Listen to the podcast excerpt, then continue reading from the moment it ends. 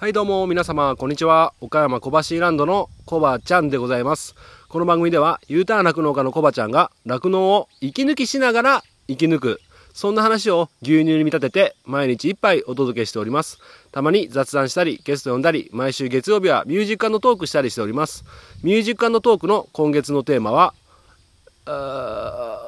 恋の始まり、あ違う、えっ、ー、と、遠距離恋愛の時に聴きたい曲、遠距離恋愛の時に聴きたい曲でございます。番組で流してもらいたい曲、ご意見ご感想などなど、番組概要欄のリットリンクから入っていただきまして、お便りを送るから受付しております。あなたからのお便り、お待ちしております。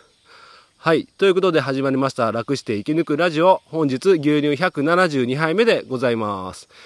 よろしくお願いします。はい。ということで今日はですね、えー、山の斜面の育成を話しているところの、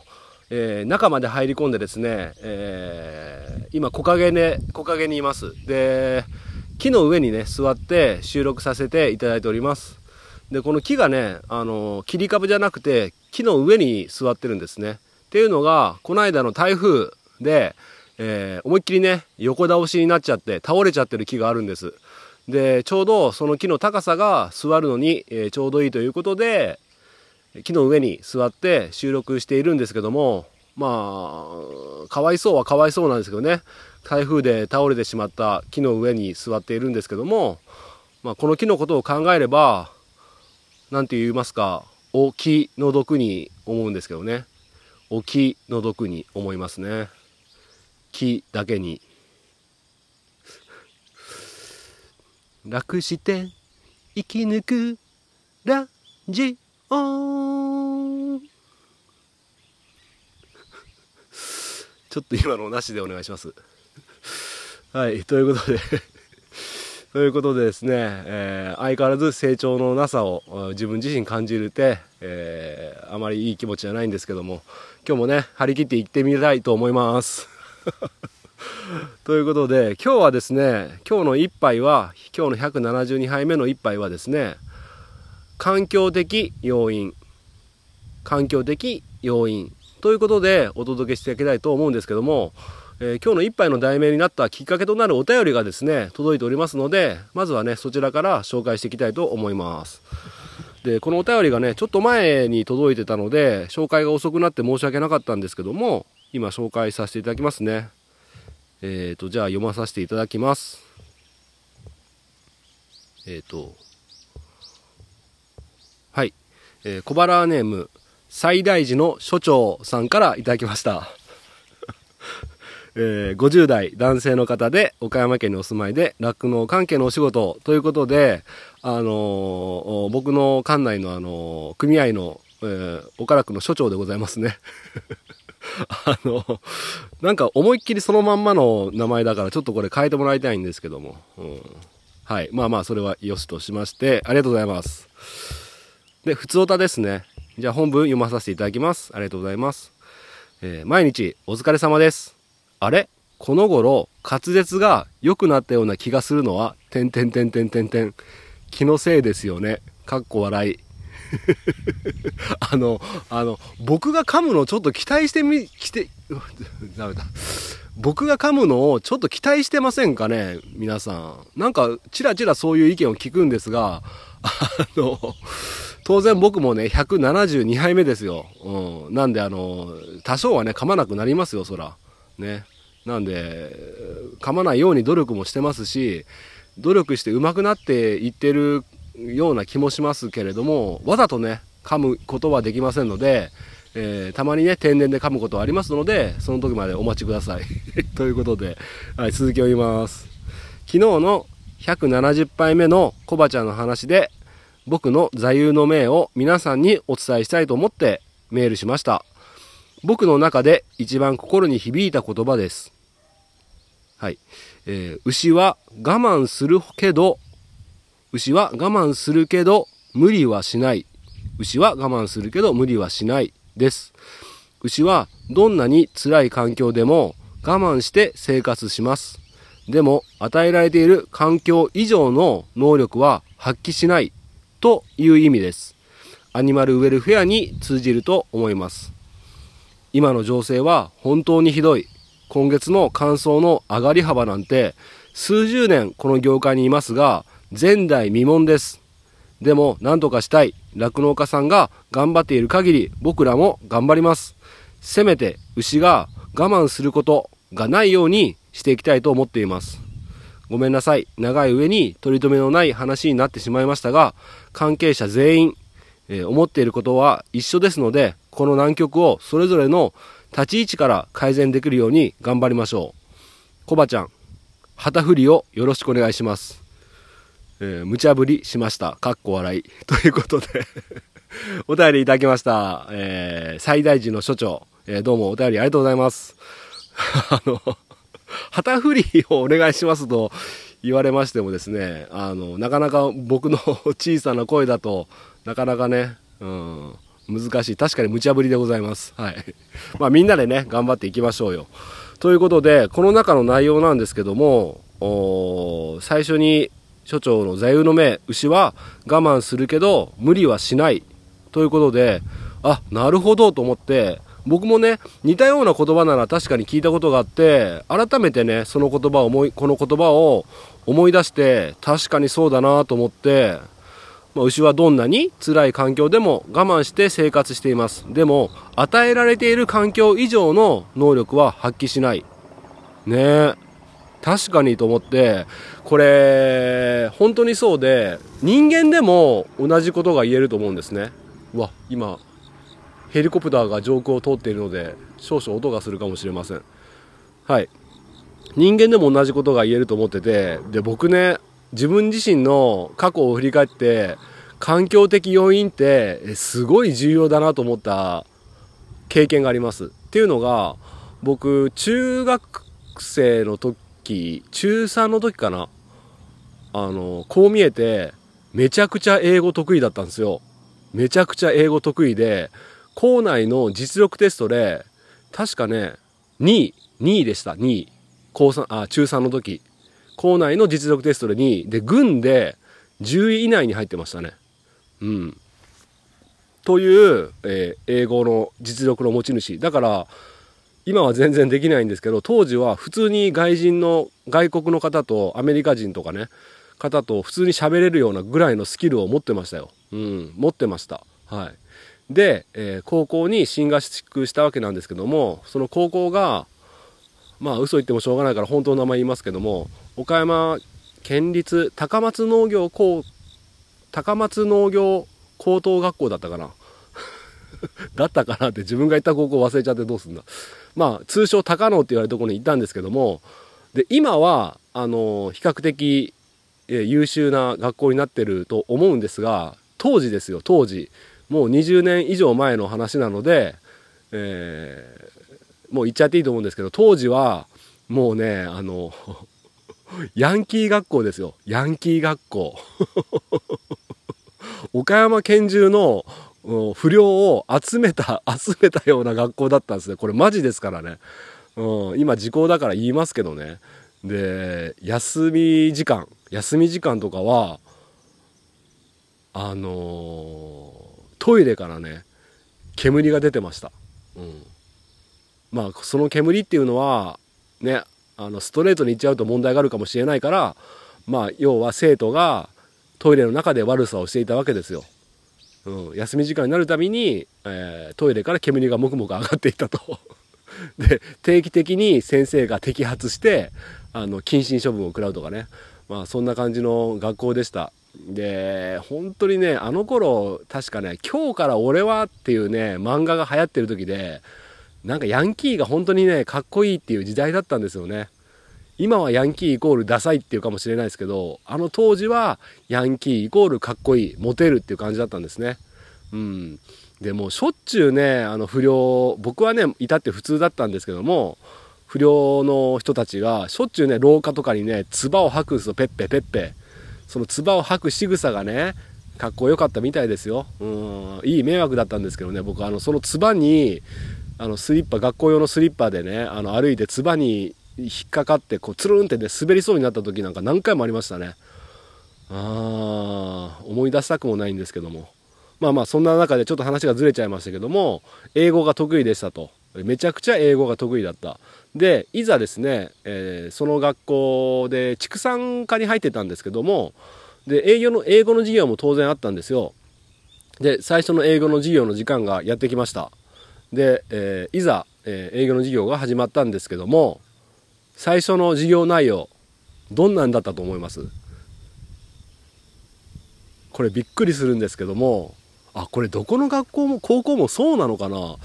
そんなことないと思うんですけど僕的にはすごいびっくりがっかりしたんですけどもなんとですね ABC から習い始めたんですよ。ABC から習い始めたんです。ABCDEFGHIJKLML ですよ。もうそっから単語からその一つ一つの ABC っていうのを習い始めたんですね。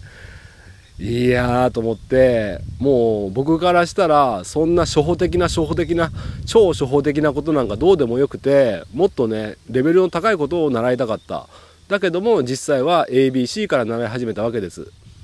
ということは先生自体がもう生徒に期待してないわけですね。えー、お前ら不良ばっかりだからとりあえず ABC から覚えろよという意味も込められてたのかなと思うんですけどもいやその授業を受け始めて僕がっかりして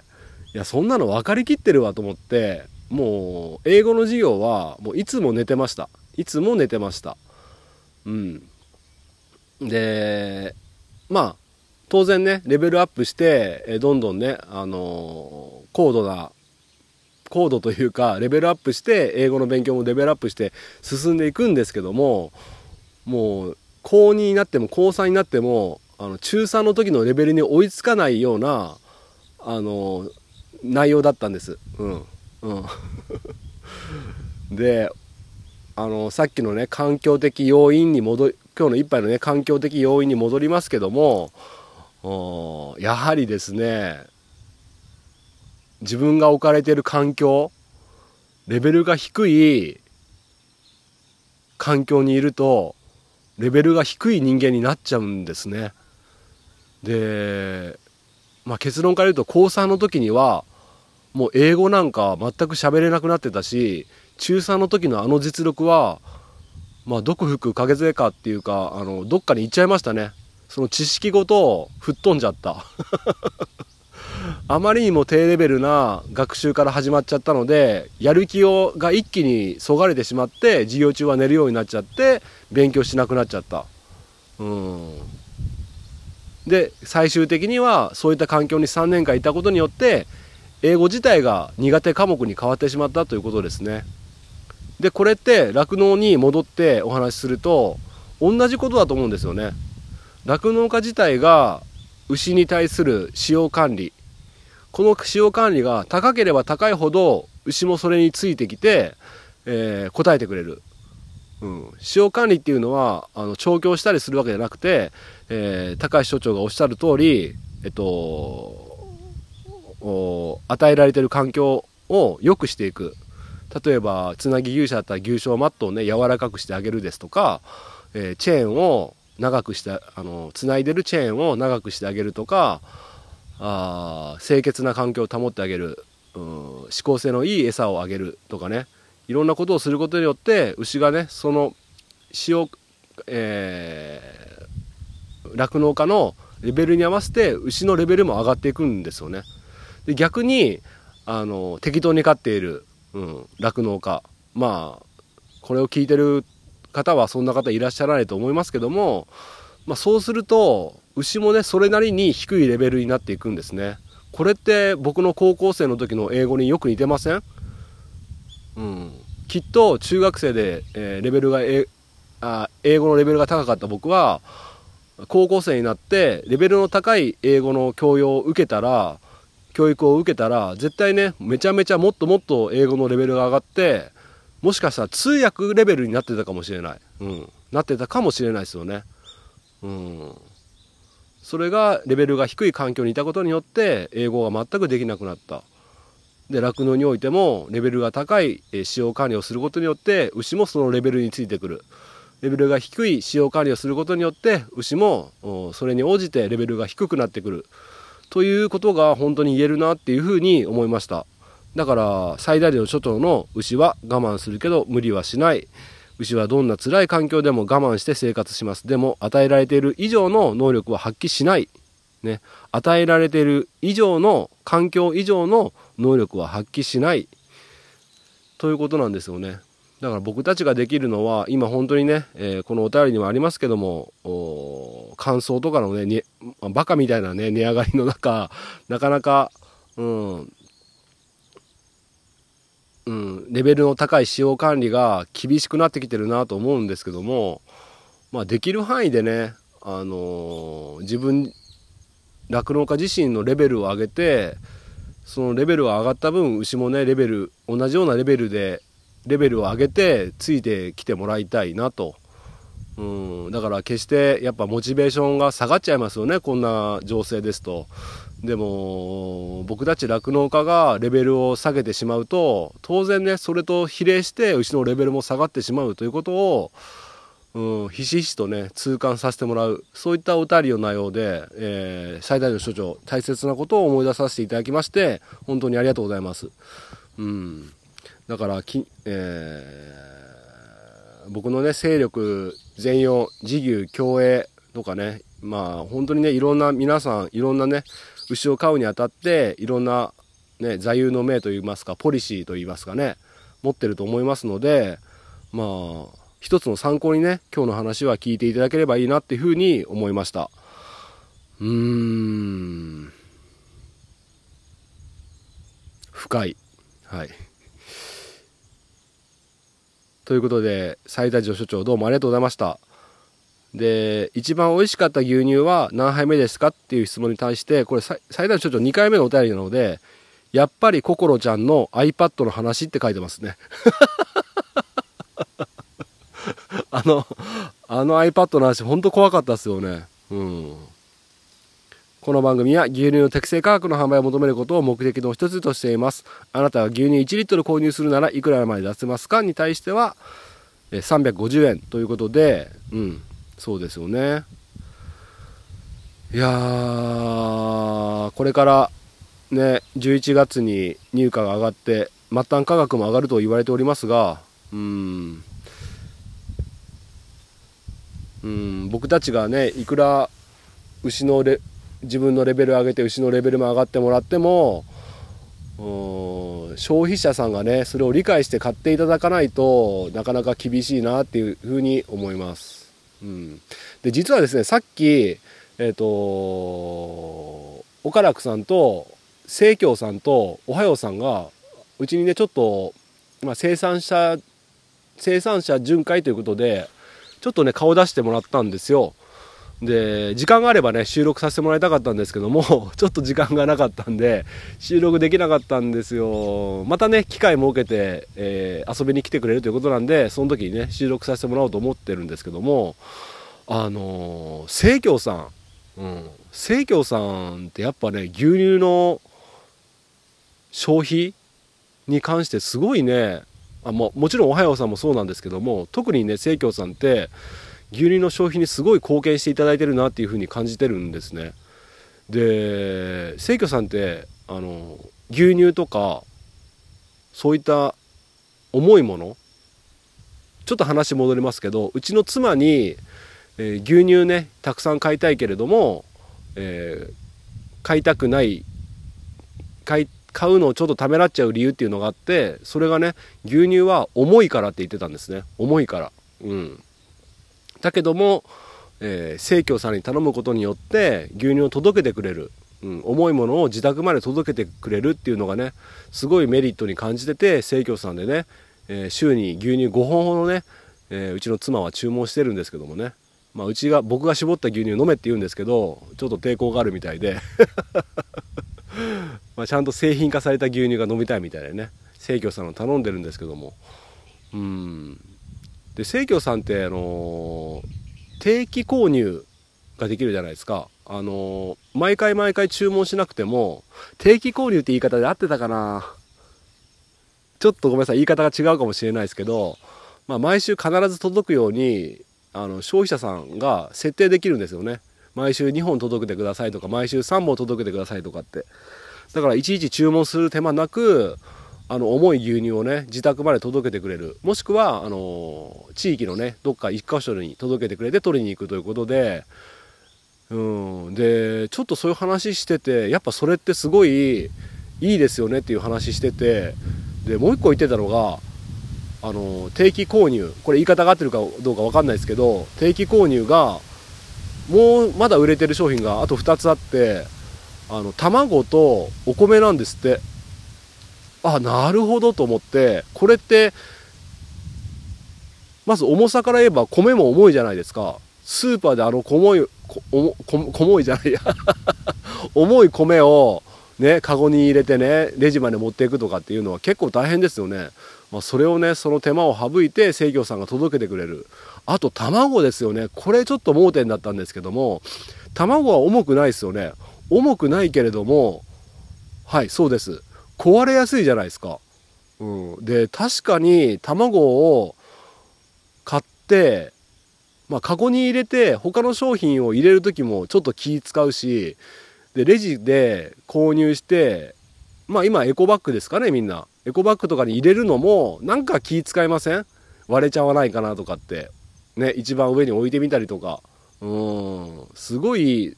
あれって結構ストレスだと思うんですよね。でも卵って結構日本の食卓ではねメインの食材になってるから買わざるを得ないということでそのストレスから解放される。その方法は生協で頼むってことですよね。いやこれはすごいなと思って。だからなんかねやっぱり酪農業界と同じようにやっぱり鳥の業界もあの配合飼料価格が高騰してるので厳しいみたいなんですね。だから卵の値段を上げざるを得ないということで、まあ、いつかちょっと聞くのを覚えてないんで忘れちゃったんですけども、まあ、卵の値段生協さんも上げざるを得なくて上げたみたいなんですけどもほとんどねあのそれによってあの卵を買うのをやめるって人がいなかったみたいなんですよ。やっぱそれなりにメリットを感じてる、うん、牛乳にしかり米にしかり、まあ、今後ね牛乳も値段がをね上げざるを得なくなってくると思いますがおそらく僕の予想では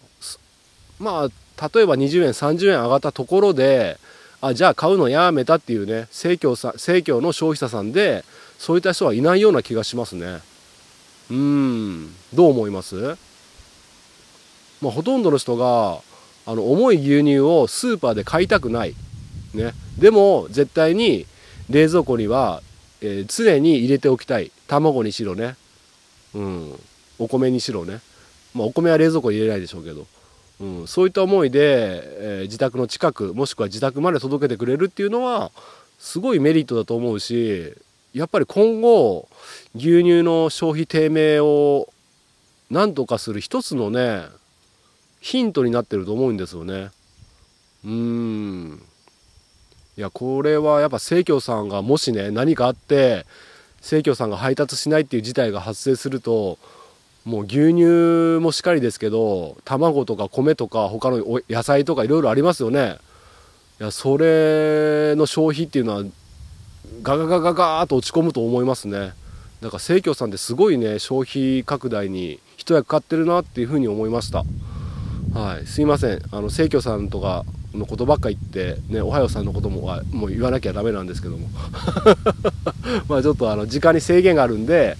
えー、こんな感じで終わりたいと思うんですけどもちょっと話がずれちゃいましたけども2点3点しちゃいましたけどもまあ牛の僕たちの酪農家自身のレベルを上げて牛のレベルも上げていくっていうこととその先には当然消費者さんがいるわけで消費者さんの利便性も考えていかないいかなきゃいけないということでまあいろいろね考えさせられる一日でございました。ということでまとまりましたかね。ちょっと無理があったかもしれませんが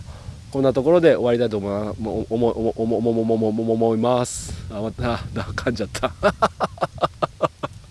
ああいい話できたと思ったのに。はい。ということで長々とよく僕一人で携帯を目の前にして今25分喋ってますけども25分も喋れますよね。もう。うん。まあ最後までね聞いていただきましてありがとうございました。風が強くなってきたのでえー、ここらでね、えー、上に上げ上がって、えー、少しねギターの練習でもしようかなと思ってます。それでは、えこの辺で終わります。今日の一杯お味の方はいかがでしたか？お口に合いましたらまた飲みに来てください。この番組は牛と人との心をつなぐ岡山小橋ランドの提供でお届けしました。それではまた明日。バイバーイ。